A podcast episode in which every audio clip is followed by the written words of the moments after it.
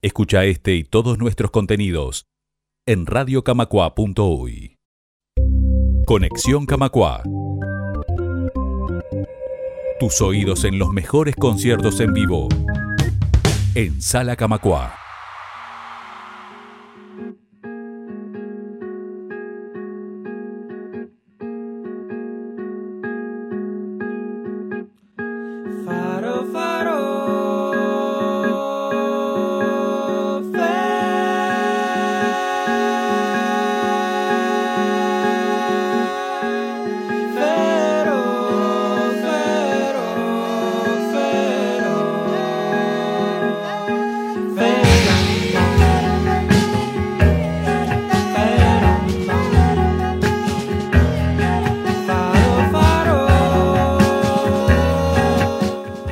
Este lunes 16 de diciembre, a partir de las 21.30, aquí en la Sala Camacuá, Nicolás Selves va a estar presentando La Libretá, un álbum propio, su primer álbum en formato solista, que viene a traer a, escena un trabajo de varios años de composición y de grabación, en el que Nicolás mezcló un montón de, de influencias, también un montón de sonidos, sonoridades de diferentes lugares, y hoy está aquí en vivo para contarnos en persona de qué se trata la libreta y cómo va a ser la presentación del lunes. Bienvenido, Nico, ¿cómo estás? Buenas, todo bien. Eh, muchas gracias por invitarme.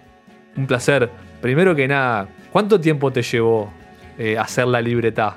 Bueno, la libreta me llevó, lo fui haciendo durante, a lo largo de cuatro años, eh, la grabación y todo eso, y la composición también. Más que nada porque yo estaba estudiando allá en Tatuí, que es una ciudad del interior de San Pablo, que me fui a estudiar a un conservatorio. Y entonces como que iba mechando entre, entre el estudio y, la composición y la grabación, como que iba armando un poco los tiempos. Entonces el conservatorio era como por semestres, ¿viste? Eh, se separaba como por semestre. Entonces yo más o menos me armaba tipo, desde que arranqué como ya con la idea más firme así de hacer un disco, dije, bueno, está, este semestre me ponía como objetivo por semestre, ¿viste? Este semestre grabo dos temas. Y trataba, hacía todo lo posible para llegar, porque si no era como muy difícil encontrarme ahí los tiempos para, para armarlo. Y, bueno, nada, eh, el proceso fue medio así. Y también tuvo mucho de casero, por una parte, eh, que yo grabé muchas cosas eh, con, una, con una interfaz de sonido de dos canales que yo tengo. Entonces grabé pila de- de temas. No solo los grabé, sino que los compuse a través de eso de alguna manera, porque también no es lo mismo arrancar a componer desde la guitarra o desde una letra y ya tocando la viola y entonces armando una melodía todo junto, que, que por ejemplo arrancar tirando una melodía sin nada y de ahí ir armando, por ejemplo, la armonía o el ritmo alrededor, o a partir de una idea rítmica, o a partir de, no sé, o de una idea más abstracta, yo qué sé, no sé. Como que jugué un poco con eso, sobre todo en la parte así como más casera, ¿viste? Y después habían otros temas que eran como más canciones que, que, los, que lo que hice pensando en eso de los tiempos y de los cada seis meses grabar un tema o dos temas, también me planteaba como, bueno, este semestre voy a tratar de terminar el arreglo de tal tema, ensayarlo con dos o tres músicos o los que sean, y eh, eso, pagar dos horas de estudio e ir y grabarlo.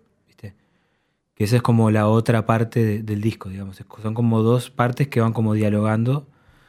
Eh, un- una parte que es como la de las canciones más eh, clásicas, tradicionales, o Con una letra, Claro, unos versos. más canciones. Y la otra que es más la parte de experimentar y de, de jugar desde, la posibilidad de, de la grabación y de tener mucho tiempo también. Porque lo que yo pensaba es, es que claro, que, que estaría buenísimo poder hacer eso en un estudio pro, porque claro, todo va a quedar mejor grabado. Pero hay que poner mucha más plata y es imposible. Eh, por eso estaría bueno ser millonario para poder hacer esas cosas, pero no. Y cuando vos tenías ese, ese objetivo, cuando vos dijiste allá en Brasil, bueno, me voy a poner a hacer un disco, semestre por semestre, tema a tema, el objetivo era experimentar, era eso de un poco lúdico, de ver qué salía. Sí, en, en realidad como que el objetivo se fue armando solo de alguna manera porque en un principio cuando me puse a grabar yo estaba más grabando como maquetas de canciones que yo ya tenía, que eran más canciones normales o canciones que yo, cosas que yo ya tenía como incorporadas, no era tanto como una búsqueda ni algo nuevo, era más como decir, bueno, ta, tengo estas canciones, las quiero dejar en alguna cosa.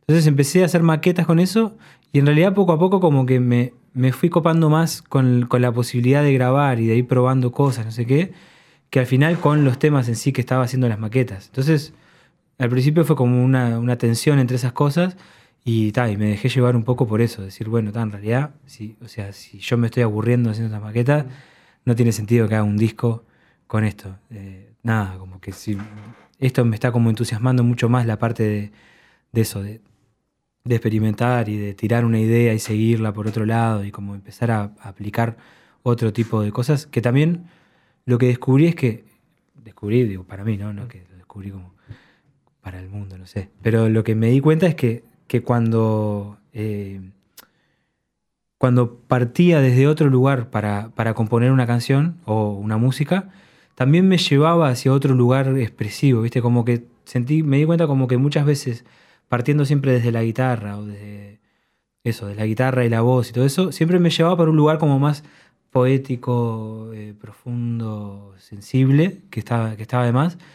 Pero en realidad, por ejemplo, con todo esto empecé a encontrar un lugar donde, por donde expresar toda la parte más lúdica o, o incluso más oscura a veces también, ¿viste? Como que ya como que en la guitarra y la voz siempre me lleva por una cosa más, está eso, el, mar, las estrellas, todo eso, ¿no?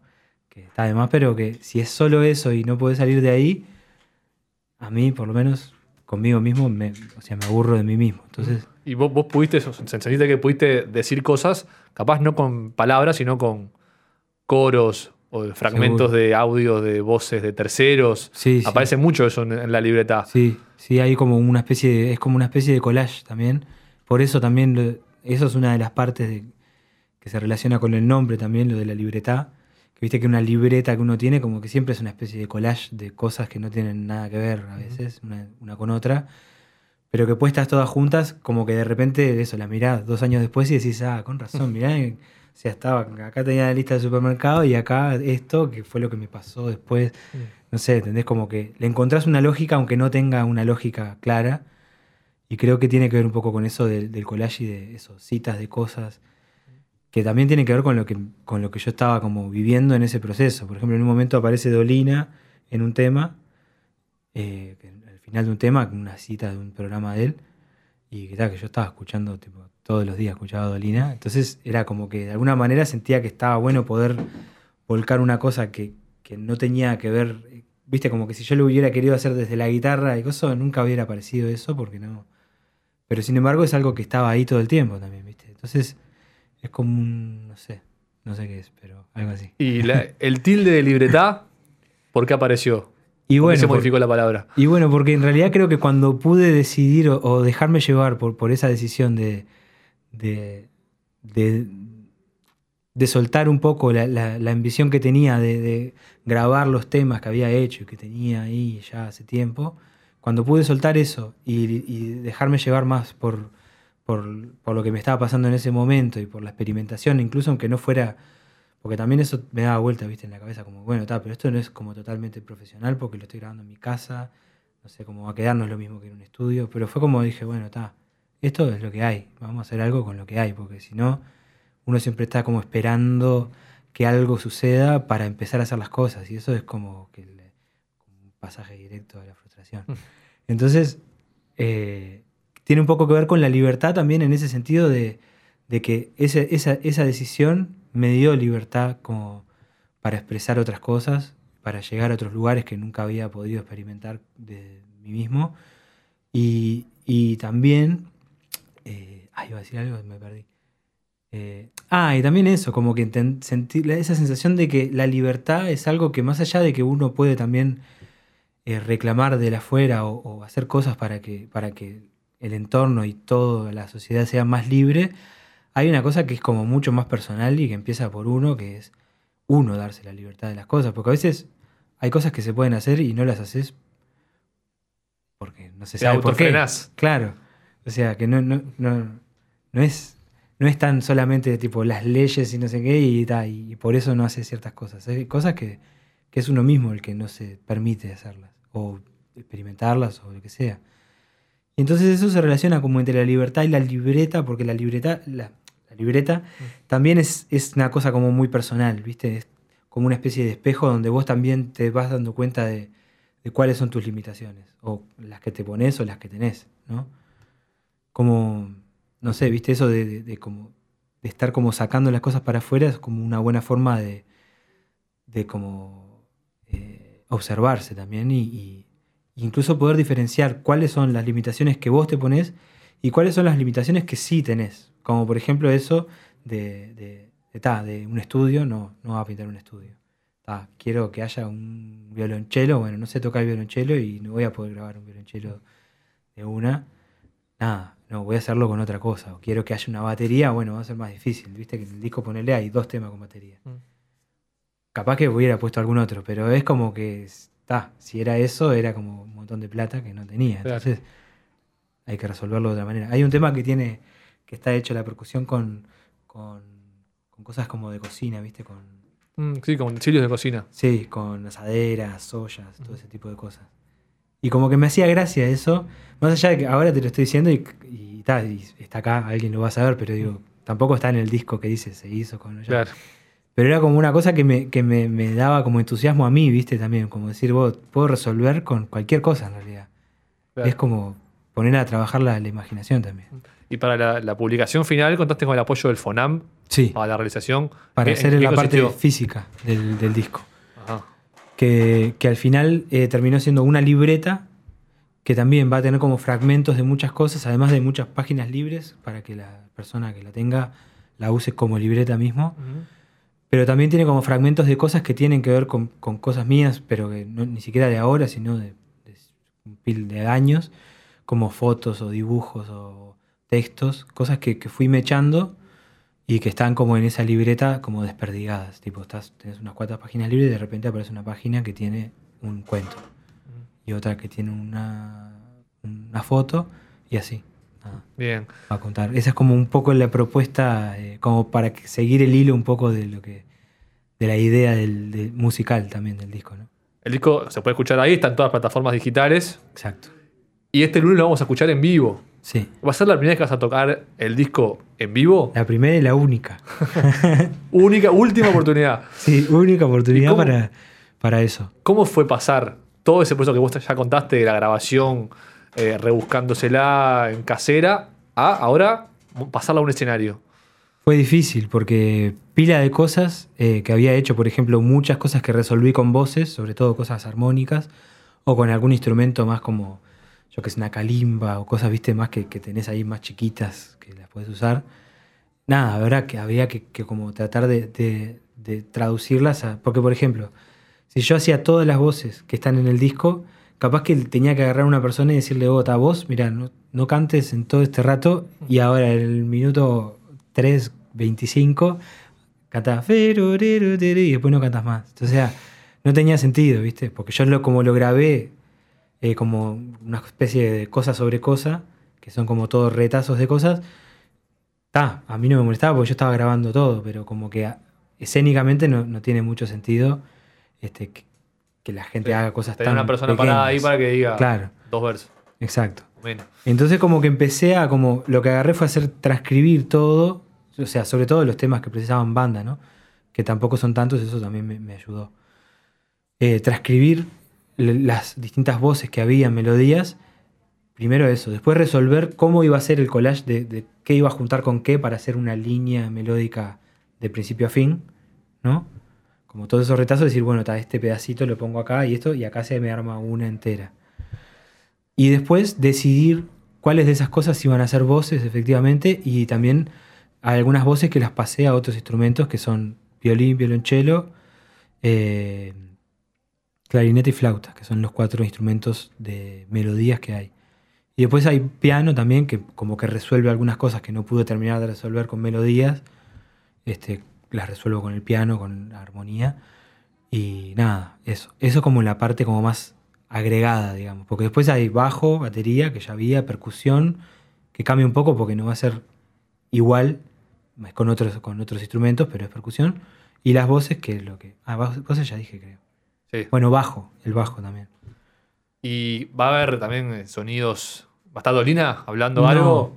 No, eso ya lo, lo eliminé porque era muy ambicioso y muy difícil. Es como que un detalle eh, como que, que no es quizás lo más importante, pero que me costaría mucho, es toda una tranza para que tengo que pasarle el coso a alguien para que después lo pase justo en el momento que dije, no, esto está. Y vas a tocar, aparte de, las can- de los temas de la libertad, otras cosas tuyas también, de antes o de capaz un futuro. No, casi que no. Porque también como que el disco tiene, tiene una especie de desarrollo en sí mismo que es como una, casi como una historia. O sea, no es una historia de hecho porque no es que va contando algo concreto, pero en mi cabeza por lo menos tiene como... Todo tiene que ver con lo anterior y como que, que meter otra cosa que no, no- O sea, eso, en el medio del toque decir, bueno, ahora voy a tocar unos temas míos con la viola, como que no, me corta el viaje, ¿viste? Este, capaz, o sea, todavía el único lugar donde estoy dejando como un poco de, de duda de capaz que hacer alguna cosa que no esté en el disco es como en el final, tipo el último tema o el bis, hacer un tema que no sea del disco, pero como tratar de como hacer todo ese bloque junto y ta, de último al final relajar. ver qué pasa. Sí, Vos ya me, me contabas antes de arrancar que ya habías cantado una vez un tema en la, en la sala Camacuá que sí.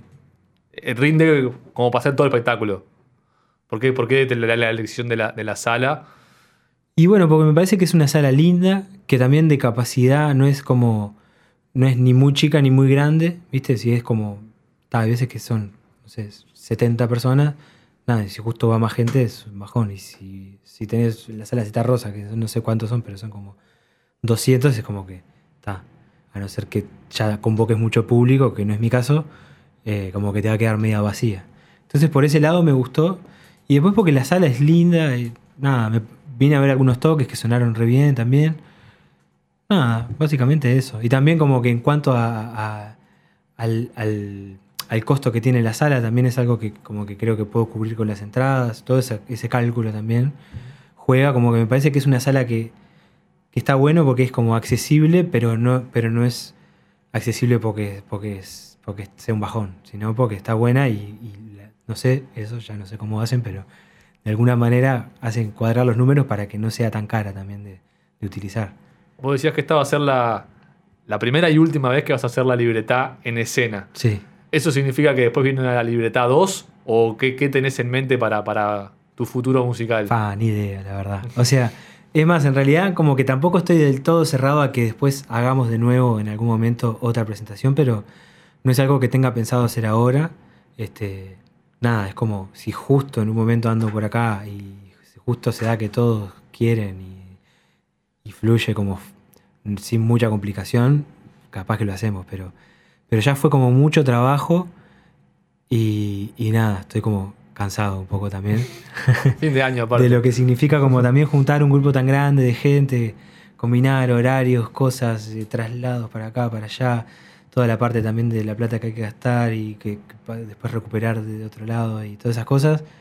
Es como que, está. Hoy creo que fue el primer día que pude estar en mi casa, tipo, todo el día tranquilo y tocando, pero... Y te hicimos venir, así que... mu- No, pero esto es parte de la tranquilidad igual. Es más, se ve la playa, todo, está, está bien. Y, y una más, Nico. Cuando alguien te pregunta qué, qué música haces o te pide una definición de qué es la libreta, Hmm. ¿qué, qué respondés o qué, qué atajo tomás? Porque debe ser muy complicado ponerle un rótulo a lo sí. pero ¿qué, ¿qué palabras usás o qué latiguillos ya tenés medios incorporados para definir lo que es la libreta y tu música? Y bueno, más que nada es como que es, es una música experimental, pero que tiene como un diálogo con la, con las canci- con la canción, digamos. O sea, no es. una- casi ninguna es, es una canción, creo que hay una que es una canción, canción. Así, guitarra, estrofa, estribillo, estrofa, estribillo. O creo que no, estrofa, estribillo no, pero estrofa por lo menos. Eh, ta, creo que hay una, pero después lo demás es como muy experimental, pero siempre como que en el fondo está la raíz como de la canción, porque siempre hay, en algún momento hay alguna letra o hay, no sé, o por lo menos internamente yo tengo esa referencia también. Y nada, creo que es eso. Y también por otro lado como que, nada, es, es como... Siempre es medio un embole eso de tener que clasificar las, las músicas o todas las cosas. En, a no ser que digas, sí, tengo una banda de funk, como que después es. Está. Mismo decir canciones como una cosa muy amplia, porque si pensás, yo que sé, tenés las canciones de. Puede ser una canción de cumbia o una canción de rock. o- Claro, De cualquier cosa. Sí, o una canción de Mateo y no tiene nada que ver, siguen siendo canciones. Claro. Y eh, haber estado en Brasil, te, te influyó en algo el entorno, la música que conociste ahí? ¿Te influyó en algo? ¿Hay algo que se haya plasmado en Sí. el tema, te parece? Sí, yo creo que sí. Por un lado, toda la parte de musical, así como más concreta, de estar ahí también estudiando y aprendiendo un montón de, de- de- de otras herramientas y como tratando de aplicar algunas, sin tampoco, porque también el conservatorio, cualquier conservatorio lo que tiene es como que tiene una cosa, un camino remarcado, que tal, que vos podés agarrar por ahí y meterte con toda a hacer lo que el conservatorio te enseña a hacer, digamos como que mi camino no fue tanto ese, sino como igual seguir ese camino en es- así en, en- en plan estudio, pero como de mis cosas también volcar las cosas que más me, me resonaban y no todo, capaz, ¿viste? Pero muchas herramientas que, que pegué de ahí las están como, como puestas en el disco. Y después, otra cosa que influyó es como también ese cambio de- de- de lugar, ¿viste? De ambiente, como que podría haber sido, si era en Brasil o en cualquier otro lugar, capaz que hay algunas particularidades del lugar en sí también puede ser que hayan influido de una manera o de otra, pero más que nada esa cosa de como de tomar distancia de lo más conocido de siempre, este, como que, nada, viste, como que tomar distancia también de lo que uno mismo piensa que es, o que, como cómo uno se ve a uno mismo, cómo ve el entorno, como que al cambiar como que te cambia todo el panorama, viste, entonces hay cosas que quedas medio desencajado al principio, no sabes bien cómo resolver y de repente vas acomodándote y, como que descubrís, como que eso es lo lindo de cambiar de escenario, digamos, porque descubrís como cosas que, o sea, formas de reaccionar o de resolver cosas que, que tenés y que no, que no sabías porque nunca habías estado en una situación así. Entonces, eso creo que fue como re importante y que de alguna manera intenta estar plasmado en la libreta, ya no tanto como musicalmente, así, en notas y cosas, sino como en, en algo más, no sé. Un- no sé si decirle mensaje es como demasiado, pero, pero un... algo que se transmite, no sé, Una especie de aura. hipnóticamente.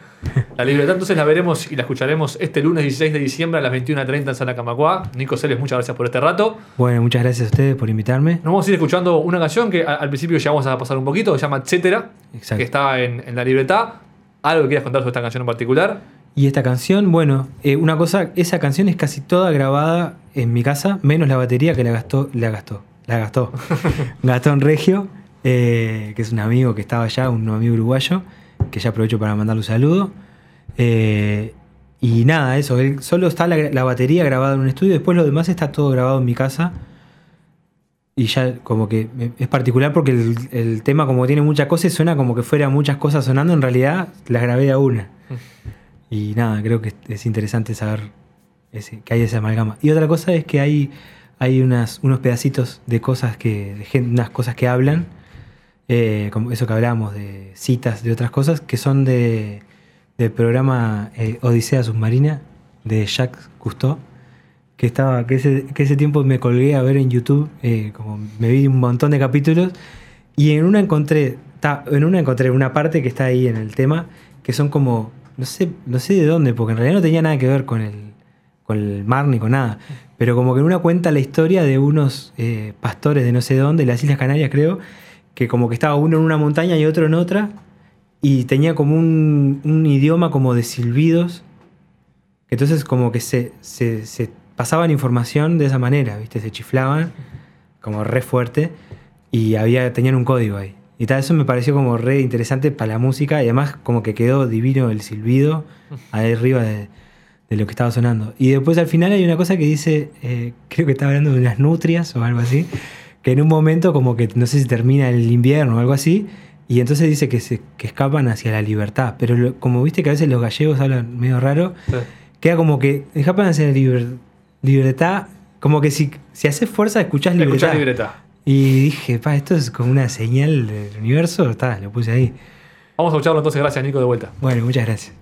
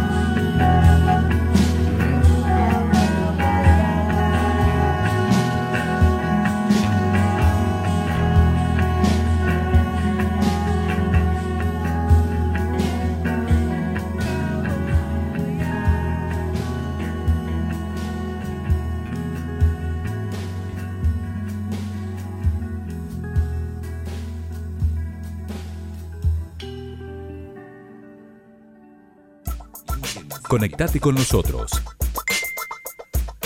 Instagram, Twitter y Facebook. Somos.